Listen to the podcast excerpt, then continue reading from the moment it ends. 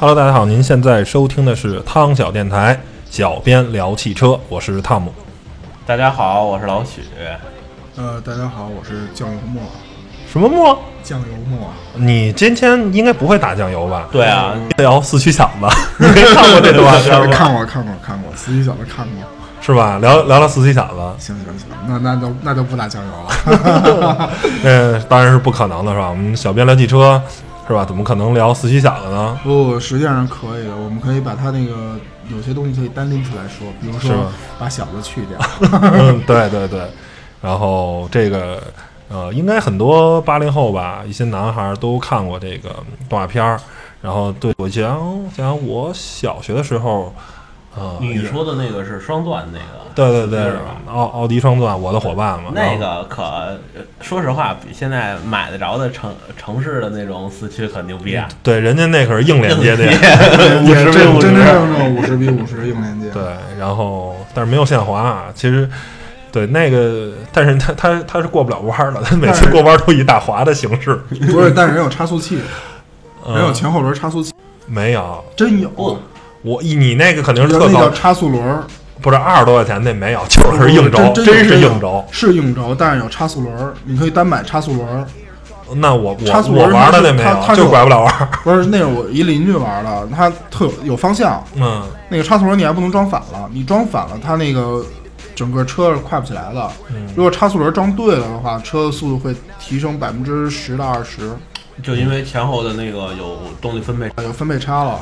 就是过弯的时候顺嘛。你本山的话，要不你在你在那咱那个原来那个赛道里跑，是他每次那个他得前前什么那叫什么龙头凤尾嘛，前后大包围，那个 必须得靠那个导轮才能把这车拐弯，要不然拐不了弯儿。是导轮肯定是有的，咱咱不聊这个，咱说咱先说为什么五十比五十不好过弯。呃，不是，我觉得行了，现在四驱小子、四驱兄弟、四驱这些动画的动画片儿就不说了。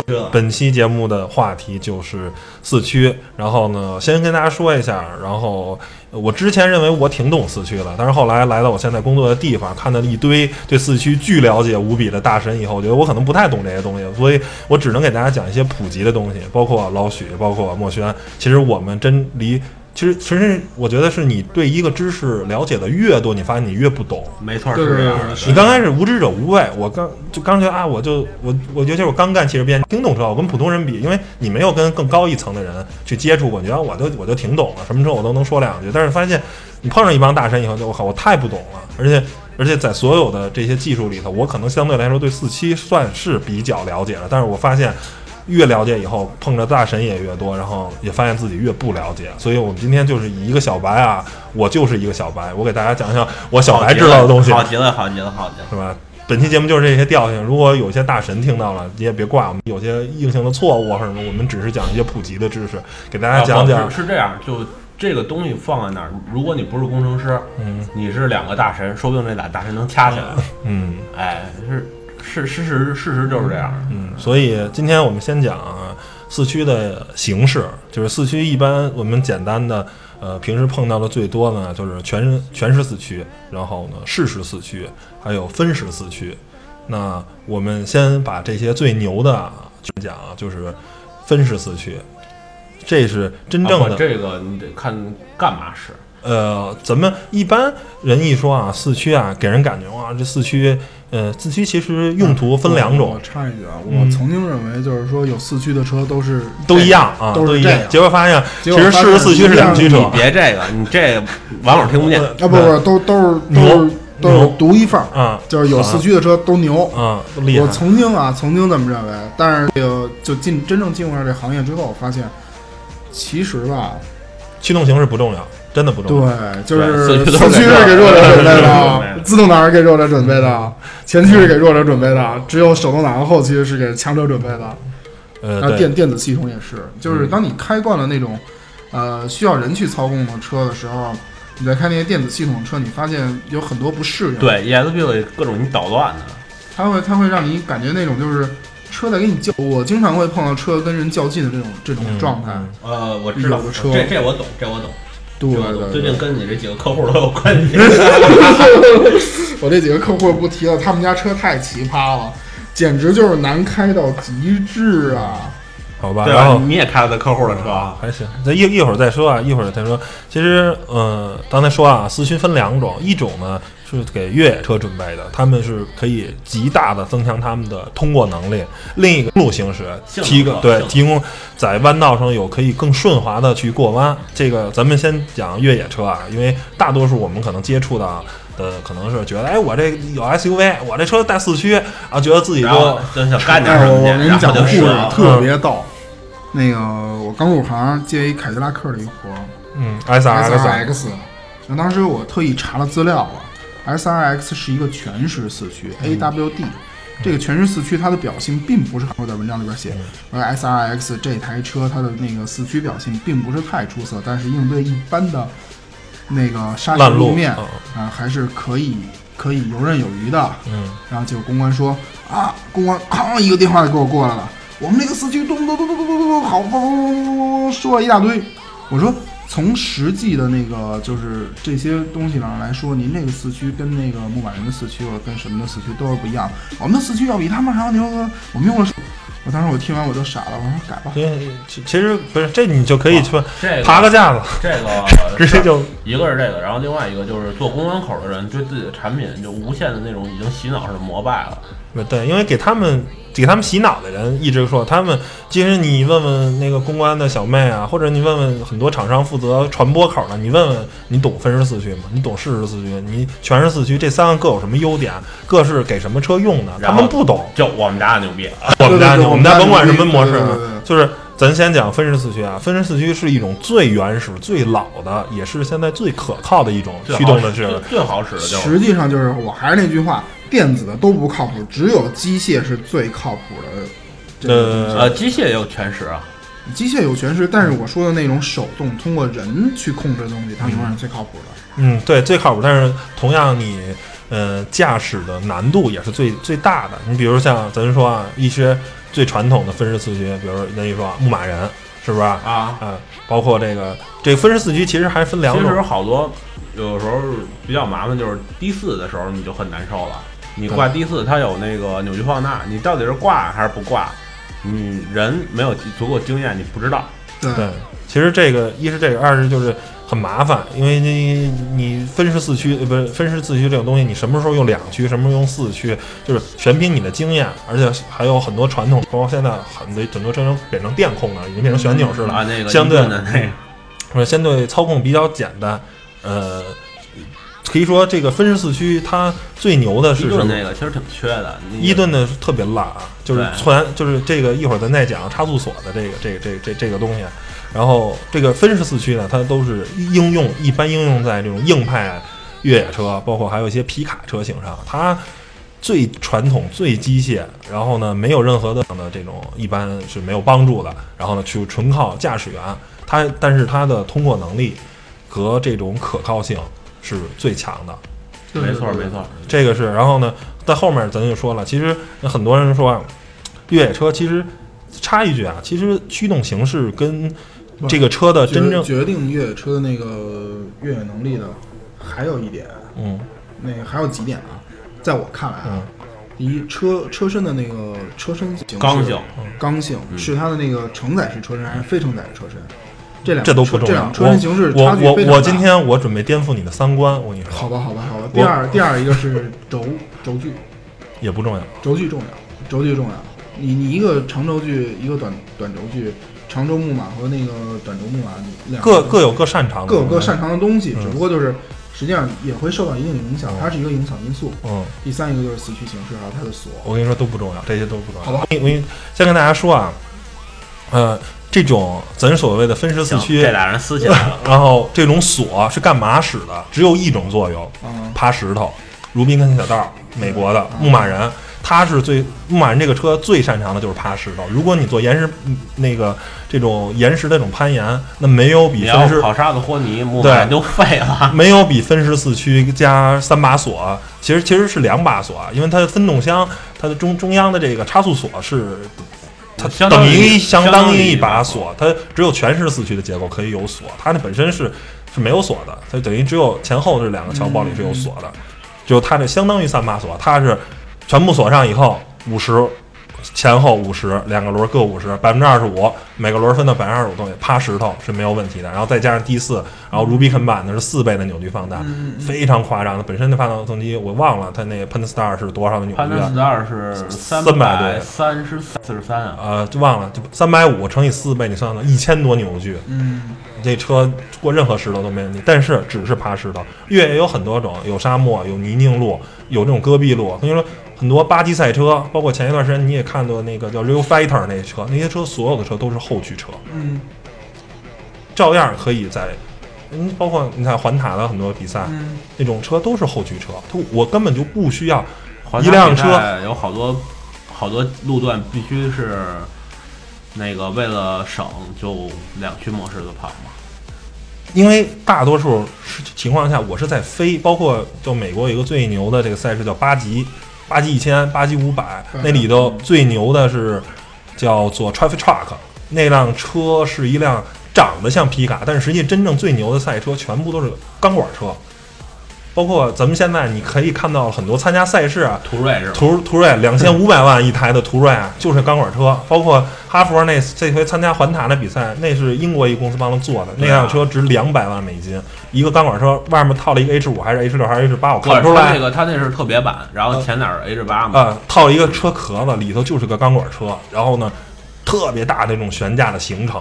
驱动形式对于这种车来说其实不重要，因为永远都是在飞，在戈壁路上以一百五十公里的时速一直在飞。你觉得驱动形式重要吗？就任何东西都咣，一定悬架最重要，接近角离去角最重最最重要，马力最重要。那个车很轻，你想它是一个钢管车，可能车重连一吨都没有，然后五百匹马力，八百匹马力，我只要一直。我我这车就不会陷车，我永远都在飞。但那种车很难控制。我玩那个尘埃的时候，有一个那个类体游戏，对，有有有长安很真的，嗯是，长安很真的。然后那个有一个那个 Mitsubishi 的一个钢管车，然后套壳的那种，特别难控制。嗯，对，一说三菱，三菱是用自己的车啊。那你看像呃呃这个大众啊，或者是很多呃包呃 mini mini mini 车队用的是宝马的 X 三改的，然后呢。呃，三菱跟 Mini 是用自己车，很多的剩下你看，像像斯巴鲁，全部都是买外的车套壳子，因为造赛车的成本太高了，而且没有必要。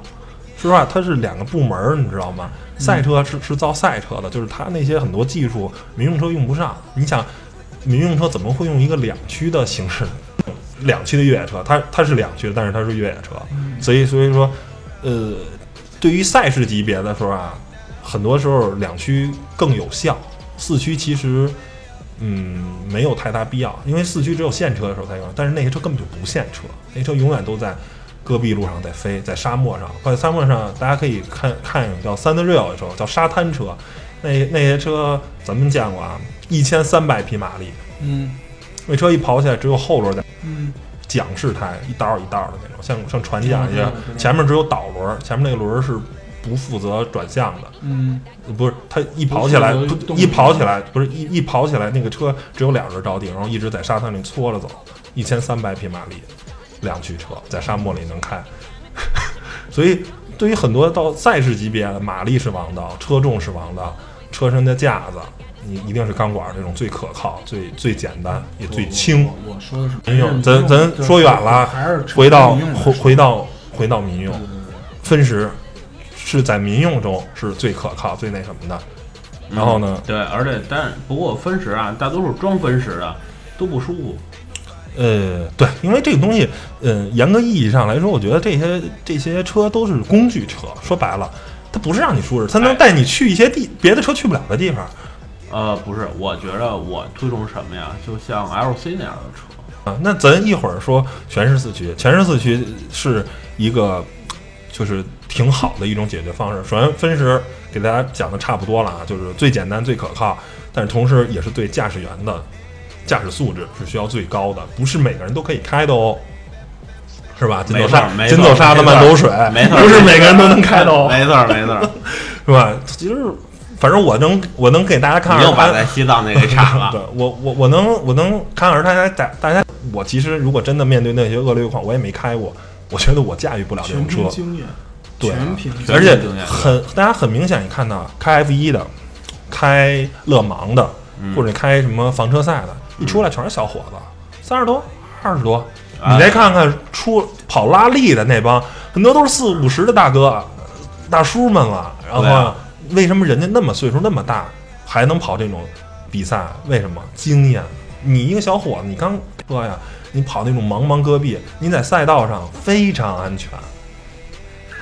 F 一二十百迈撞撞护栏，人也死不了。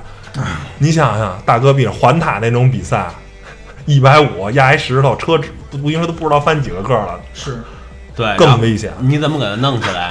弄起来以后你还怎么走？而且你找谁去？如果你出现事故，马上救护车就冲到你的那个赛场那儿了，去给你救出来。那是场地啊，对吧？对场地赛，你跑车翻了，那赛段假如五百公里吧，你那直升飞机爆了一点了，然后车再过来，没准俩小时以后了，你人还有没有气儿都不知道。所以，对跑拉力、啊、跑越野这些的车手，你看岁数都很大，他们都是靠非丰富的这种经验，真的是非常牛的。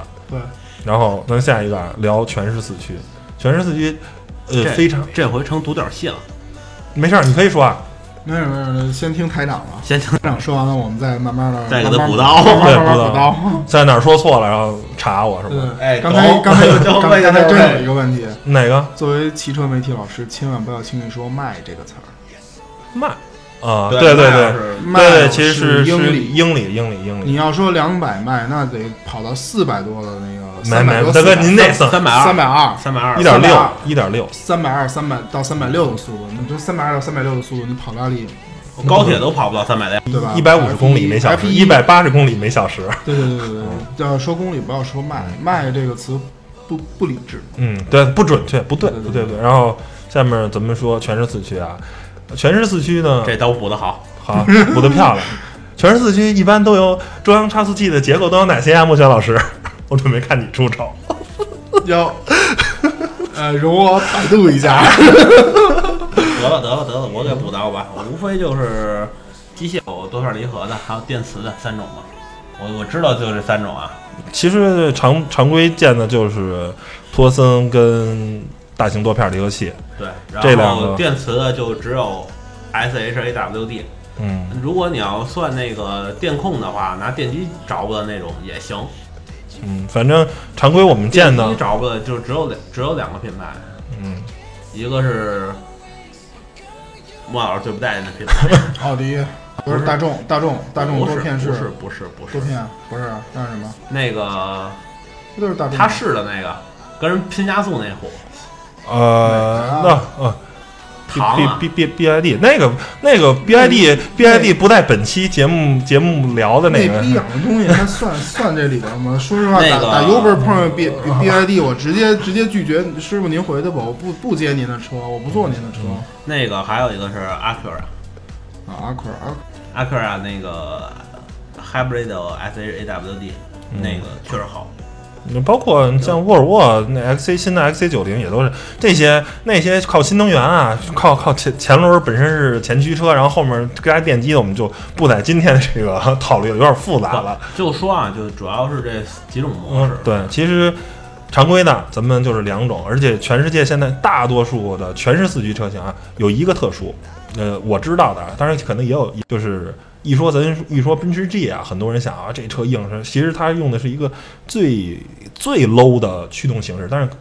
它是全时四驱，但是中央是开放式的，嗯，它是没有任何机构，但是中间真的加了把锁，对加了一把锁呢，就等于五十比五十，前后又加一把锁，等于就三五十五十五十二十三把锁对它是太特殊了。那个像 LC 那样的车，它中间是托森的。托森，对这是呃，托森是一种机械结构，然后呢，理论上我不太懂啊，拨杆儿什么的，反正就各种呃变化吧，最终是能大概达到前后桥正常是三十到七十的这种扭矩的分配。对，达不到零到一百，也一百到零。对，对，呃，有这个东西好不好？好，它是纯机械式的，非常的可靠可靠。对反应速度快。呃，反应速度确实，除了那个欧俄电磁以外，那个机托森是最快的。嗯，然后呢，不会过热，这是它的好处。嗯缺点是什么？主动分配，它是需要监测到，假如前面有打滑了，然后呢，电它脑告诉他，不是呃不是是电脑脑，它是靠里面的机械机机械结构，啊就是有点像差速锁、差速器似的，你知道吧嗯？它这个打滑了，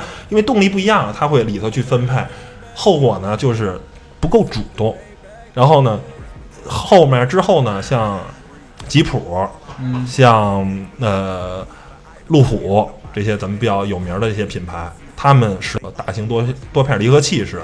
它这种东西呢，它其实就像咱那个普通的你那个忘了还有一个那个，我就咱说著名的制造 SUV 的品牌，因为咱现在咱们咱不说那个西的是吧？哎，对对对，啊因为最后性能，呃，到时候奥迪会会单聊，奥奥迪应该是在这个第七代 Quattro 应该是换成冠状齿轮了。，对，然后咱说咱就现在还是聊越野车这块儿了，他们用的是大型多多片离合器似的，这种东西呢，其实就是摩摩擦片，就是靠摩擦的这个力度。紧跟松，然后呢，控制前后的这个扭矩的分配的不同。但摩擦片你那个一这个东西有损耗，它跟托森的那种齿轮的那个齿轮咬合还是有一些差别的。但是它有一个最大的好处是什么呀？嗯它是电控的，它是靠电脑控制的。所有电控的东西，我觉得都是不靠谱的东西。不是，那你这么就没法聊了。那你就开你那个分时的牧马人吧。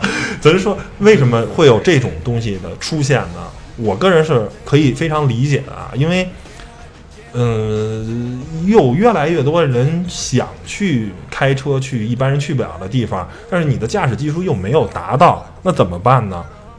电脑帮你搞定，路虎的全地形，吉普的八乘七，这些它靠侦测这个轮胎的，它有传感器，轮胎一旦打滑，它把电脑它把这个信号传给 E ECU，ECU 再把信息不还是得看打滑吗？但是它非常快，它是每秒钟很多是一百，我不太我忘了数据啊，一百次或者一千次这种监测，要比这种那个托森反应是零点零三秒，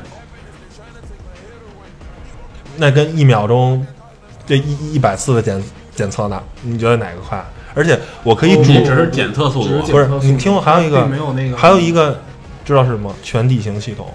我一旦拧到了相近的地形，比如走到沙地了，走到什么，它会预设，我把这些东西全部预设好，它已经把这些动力主动分配给相应的车轮，所以这个增加了这个电子方面的，而且全时四驱还有一个最大的这个这什么，就是在性能车上的使用，这个就包括奥迪的 Quattro。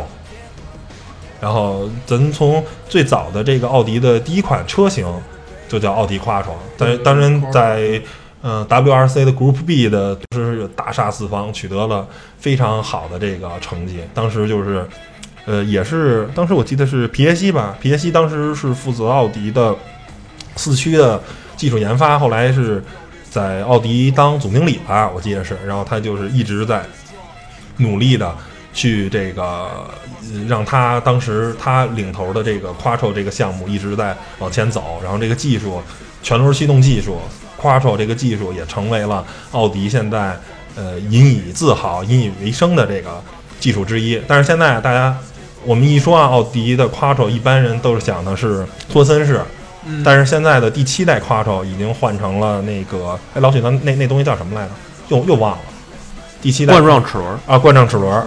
然后呢，但实际上很多 Quattro，比如像呃 Q 三呀这些小车，使用的都是叫做小型多片离合器。对，其实它是一个四驱，呃，什么四驱？适时。其实它是后边基本不分呃层对对对，它是啊不，这个跟那个发动机的那个布置形式有关系，嗯，因为都是横置的。横置的，所以只能是前驱为主，后驱为辅，然后其实最大是五十比五十嘛给。大家说一下，就是说，您可能开了一辆奥迪，您的尾标可能也写了夸戳几个字样，但是对不起，您那个夸戳跟真正奥迪最自豪的 Quattro 可能不是一种 Quattro。对，如果你开了一台 Q 三，嗯，对。然后第一代 Quattro 呢，它这个加入贯穿齿轮，前面我记得是加了一组小型多片离合器，还是大型多片离合，反正加了一组多片离合器。它那个冠状齿轮相当于是一个牙嵌式的锁的一个作用。对，然后呢，可以现在可以更主动的分配动力，但是就它锁不是五十比五十，它是它能四十比锁六十锁。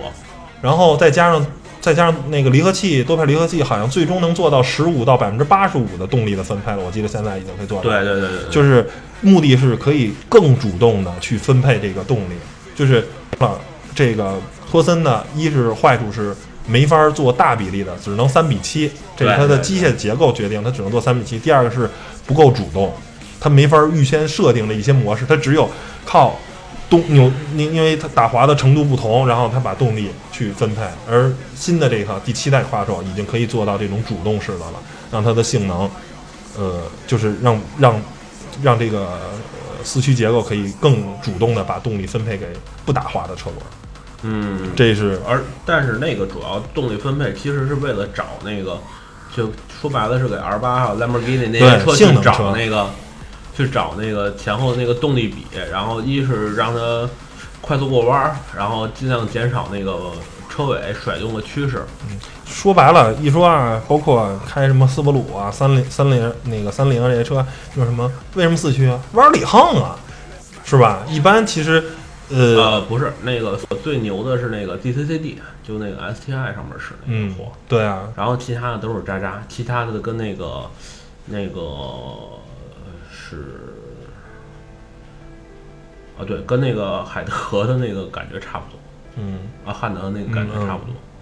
其实，呃，也其实现在最多用的啊也是这个，呃，不四驱形式也都是，甭管大型多片、小型多片，还是这个。呃，托森其实大多数所有厂商选我们什么这四驱那四驱，其实万变不离其宗，最终啊，你都需要中间都需要一个中央的这个差速座锁，呃，不是差速器，中间的差速器差速对器，差速器说错了。去分配它的动力，无外乎就是现在咱常常见的托森嗯，多片离合器，嗯然后呢叫液力耦合式，这个是本田一直在用的，CRV 上用的适时的叶柳啊，对，那个液力耦合适的，液力耦合这个它是用油跟呃忘了油液的啊对。对对，用的是油液式的，而那个那个多片离合器用的是靠离合器片的摩擦。叶，柳和是最疼最次的，呃，它但是我觉得够用了，不不不，绝对是最次的，次是次，但是我觉得够用了，就是还要不到最是是根本不够用。如果你赶一下雪天儿，你这真的是各种打滑。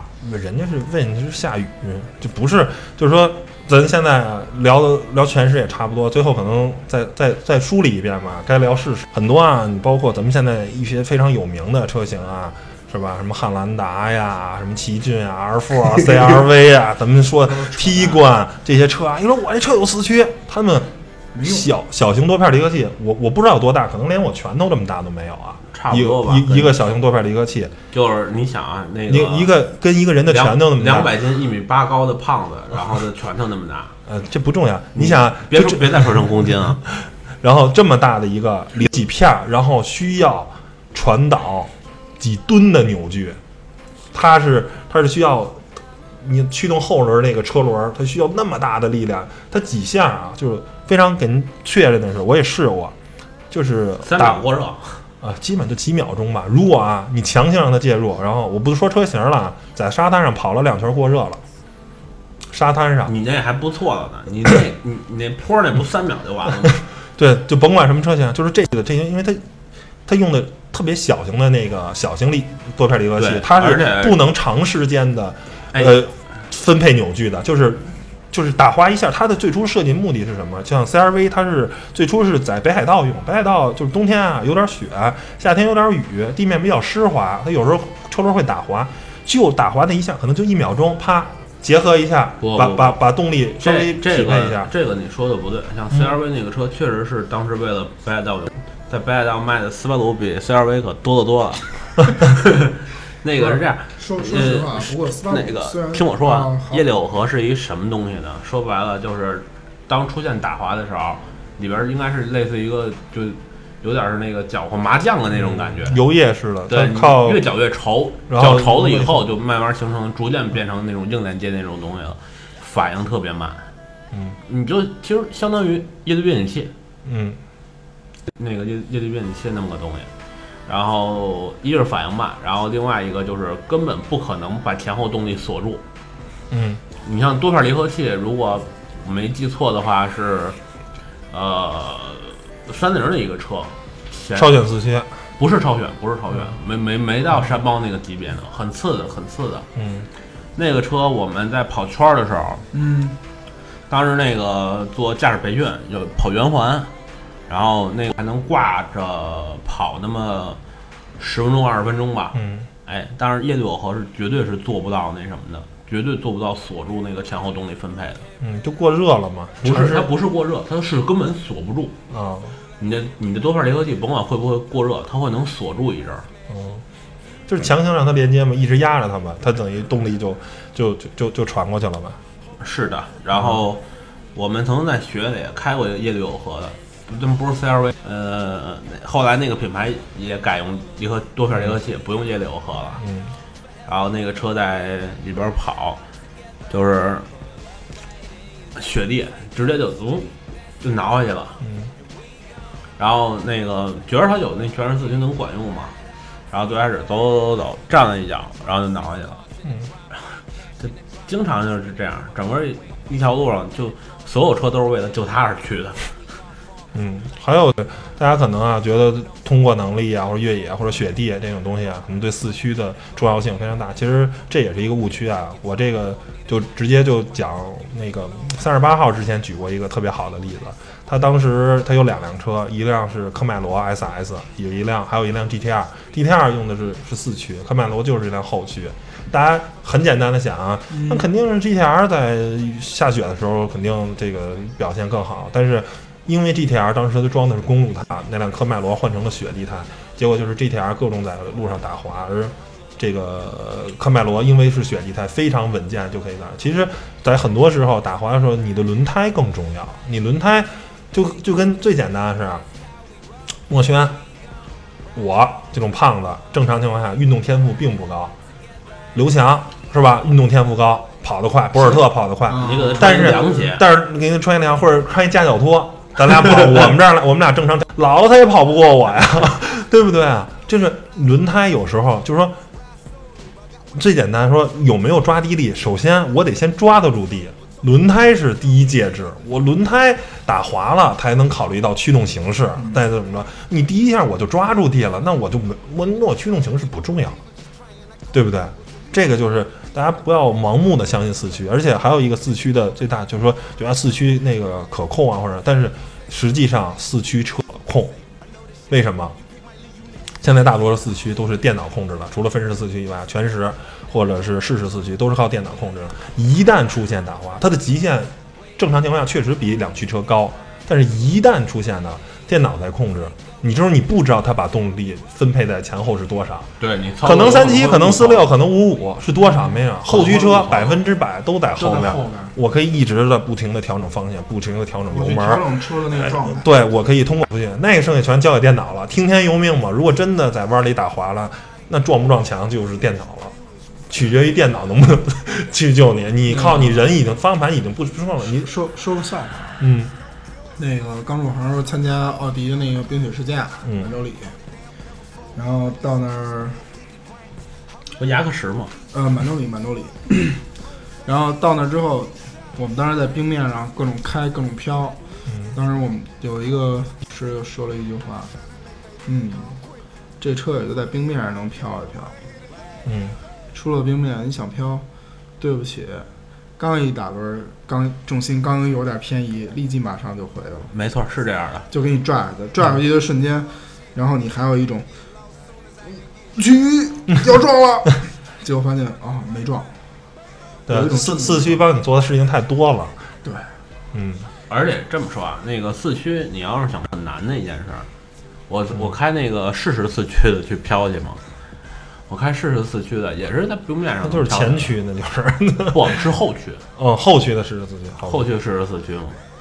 嗯，所以那个有有一年冬天嘛，开那个那什么，开那个山猫，嗯然后就是就是超选嘛，就直接挂两驱，漂有意思。嗯，对，三菱那一套我结构我大概忘了，但是三菱那套超显四驱确实挺逗的，它反正用了好好几组零件儿达到一个，对对对对，它它它它那套大家可以去有兴趣可以去查啊，三菱超显四驱，去百度百科，或者反正反正就一反正很复杂特好使，很复杂，特好使是。它它那套是特特别，我忘了，好像就用用两三组的，就是这种差速结构，然后去串成了那个，它现在能达到那那那那那套串那套，它还有低四啊，它是一个全时四驱，然后哎呃不是，它是分时，它理论是全是四驱，但是嗯。可以实现分时的功能。它好像有一个呃结构件是可以断开的，是吧？对对对，有有点忘了，因为因为我不是特别喜欢三菱这个品牌，所以对它的技术我没太研究过，嗯，然后三菱的最最好的四驱是那个横置四 G 六十三用的那个四驱，嗯。那个基本上突破了横置五十比五十极限了，那个已经。嗯。常规就是四十比六十。嗯反正就各种黑科技，然后造不了几台，卖不出去，卖卖不出去几辆，然后我修起来倍儿贵的那种感觉。是然后最后刚才说了一下那个什么，然后其实很多现在的车通过它本身是个前驱车啊，或者是个后驱车，然后通过后驱的还好一点儿，啊，然后实际上实际上是这样，呃，我我觉得有一个什么问题呢？有一个问题就是，实际上就是这几种驱动三种驱动形式啊，三种四驱结构，呃，不不不，刨去四驱结构不说，哦，前驱后驱四驱前驱、后驱、四驱这三种驱动形式，嗯嗯。嗯其实最安靠谱、最有力的就是后驱，因为什么呢？它的驱动轮和转向轮是分开的，就是就是说从那个车辆运行的轨迹还有轮胎的一些角度来说，不是反了，不没反没反没反没反，那我你先说，我你先听我然后说然后然后然后后我们再然后然后我们再吐然后槽再补刀因为是这样，这个是我母亲不是在那个做，她做了一辈子轮胎嘛，嗯。她跟我讲的，因为你驱动轮儿如果说跟你的那个转向轮儿是在同一个轮儿的时候，那么实际上是会有很多不安全因素在里边。负，担太大。你的那个轮胎负担非常大。嗯那么实际上后驱是你的驱动轮儿和那个转向轮儿是分开的，你分别做各自的工作，那么你的工作完成的是非常的出色的。嗯前驱是驱动轮儿转动转向轮儿在一起，嗯，四驱实际上也有一定的前驱的因素。其实从整体来说啊，它这些东西就是说，咱们刨去刨去调教不说，嗯我觉得就是说，从纯粹上来说，后驱还是很靠谱的，嗯嗯，我承认，对吧？你要说你要说非要扯上调教，那那这个话题就没有办法聊了。呃，对，这我也就是想查你的这个方面，就是说，嗯、不要大家，嗯，就像不要盲盲目迷信四驱一样，就也不要盲目后驱或者是什么说后驱操控好啊，那对后驱，但是后驱也有后驱车也有操控很烂的，前驱车也有，比如像 Type R，或是吧？这个已经纽北的最快，比小牛跑的还快，对不对？你那那你那是一个 2.0T 的一个算什么小钢炮的车，跑跑跑的比一辆那个那个那个超级跑车还快，跑的比一辆六百多匹的超级跑车还快。那那你你你上哪儿说理去？所以说，嗯，驱动形式真的不重要。实际上，对于大多数人来说啊，如果您真的只是买菜，啊，然后前驱就够了。前驱前驱就够了，然后走一些一般的土路啊、烂路啊。实际上，你那个适时四驱跟跟两驱车，嗯，大同小异，真的没什么帮助，。只要你不进沙子，挠嗯挠挠挠一身沙子都行。对对，你剩下你整整就是走走走一般的，有点坑啊。其实最重要的是你的离地间隙，是你的这这个这个前脚对其机器其实其实前驱车都可以完成。嗯，就是真的不重要。然后后面对了，刚才忘了说了一个是什么呀？就是在全时四驱的时候，其实最重要的是什么？是这些传感器，是这些轮上辅助的这些东西。其实很多时候两驱车，只要你配上轮上辅助，也是可以走一些比较烂的，比如单侧打滑路面，也是没有问题的对，。单侧打滑是可以过的。对你主要只要你这个 ESP 电子限滑工作的话，是没有 OK 的，是是是真的没有问题的。然后但是 ESP 是这样的，就是极限越野一定要关掉，因为它会对捣乱的。但是会会影响完全关掉。对，所以说你纯种越野车嘛，纯种越野车一定是分时四驱，最牛的一定是就靠全靠电子。你这些所有的电子能介入，都会影响动力的输出。还是一说，其实你很多情况下马力就是王道，对，排量其实就是王道。挠着走的。对，其实就是不断的在飞嘛，不断的在那，就是打滑怎么办？三百匹打滑，OK，我四百匹，四百匹打滑，五百匹，五百匹，六百匹，我靠不断的动力上的，我输出更多更多的动力来弥补打滑失去的动力。到赛车级别，甚至到一些非常严苛的这个越野车，其实包括很多牧马人，其实三点六那发动机已经已经挺有劲儿，为什么还改六点四的发动机？没办法，动力不够，因为在很多情况下，真的动力就是王道，对，是吧？对对对对对，嗯，然后再最后说一下，就是那个刚才被被打乱了，就是说很多现在的车本来是前驱车或者后驱车加一个电机，然后呢达到了四驱，其实呃意义上我觉得还是靠靠说白了，跟那个电子全时四驱的差不多吧。然后其实还是呃能能够提供一定的，首先燃油经济性可能会好一点儿，电动机介入一下，汽油机少工作一点儿，然后那个省点油。第二个就是嗯对提速有一些帮助吧。嗯然后因为上来先报扭矩然后但是你说是真的越野啊还是什么的，越野肯定是不行的，跑公路还。对，你就别想了。实际上，后来跟很多人也都聊过，其实我们想到的是最完美的四驱形式是什么？不是什么分时四驱，还有说，你说四驱车啊，什么脊梁杆啊、整体桥啊、啊悬架其实这些这些东西，你还是得考虑电力的动力的传动。最牛的是四个轮儿，每个轮儿上装一个电机，哪个轮儿需要动力，哪个电机工作。但是可靠性、电池啊，这些是问题啊。但是最完美的驱动形式，对于一个纯种越野车来说，其实这是它的最完美的驱动形式。呃，不不考虑绝绝对有问题，绝对有问题，怎么会有问题？绝对有问题，因为你上来爆扭矩这事儿绝对有问题。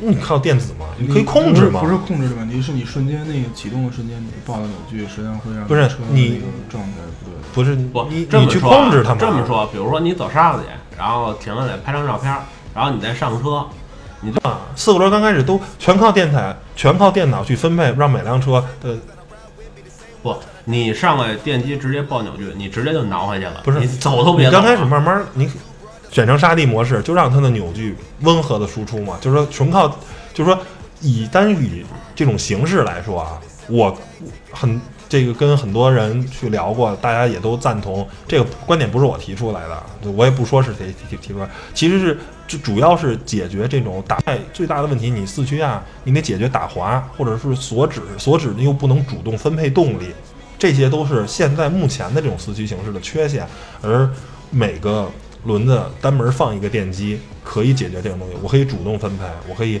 打滑，把它停掉，把电输给不打滑的轮子。但是说句实话啊，嗯，就是不可靠我首先说不可靠真真的不可靠。这对对对我我。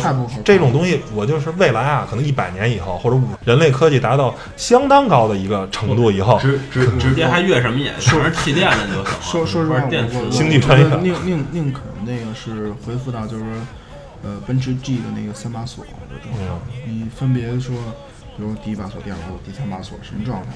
我觉得这三把锁你锁起来之后，它会有一个不同的状态。这样的传统机械的传动，还是真的要比电子要好很多。这个当然，因为是跟我玩老相机有关系。嗯我的老相机五十年了，对吧？跟我妈一样大的一台相机，嗯到现在机械结构还可以给我给我工作，对吧？嗯，那你敢保证现在的相机二十年后还能继续工作？嗯，对，你想想你，你们就是以目前第一台数码以以以，目前这个人类的目前的这种形式啊，就是达到科技的水平，确实是机械是如果面对最恶劣的情况下，去机械的这种，而且很多时候，嗯，大家可能还有一个误区啊，就是说，刚才我喷了那么多啊，说让墨轩颠覆了一下三观，我就说两驱那些赛车，但是嗯，那你知道那辆我刚才说那辆一千三百匹的三 D 让，你知道它的 它的工作寿命是多少公里吗？两万公里。那个现在现在我们知道那辆车那个两个它是两个涡轮啊，嗯。应该是用辆应该是用那个七点零的那个呃科尔维特发动机加了两个涡轮爆出的一千两一千三百匹马力，那个现在俩涡轮都坏了，那个发动机的使用寿命就两万公里，对，就是它是是是通过一些非正常啊，对，非正常的。到民用级呢，其实还是我们传统说的这些东西，就是，嗯，就像打兴奋剂一样吧。你其实打兴奋剂性能很强，但是可靠性很差。嗯，然后是是这样，呃，一个是可靠性，第二一个就是为什么我一直在认为就是现在的那个四驱车型，因为我不是一个特别懂技术的人，嗯我只是纯粹从一个使用者的角度去说，因为都都试过这些东西。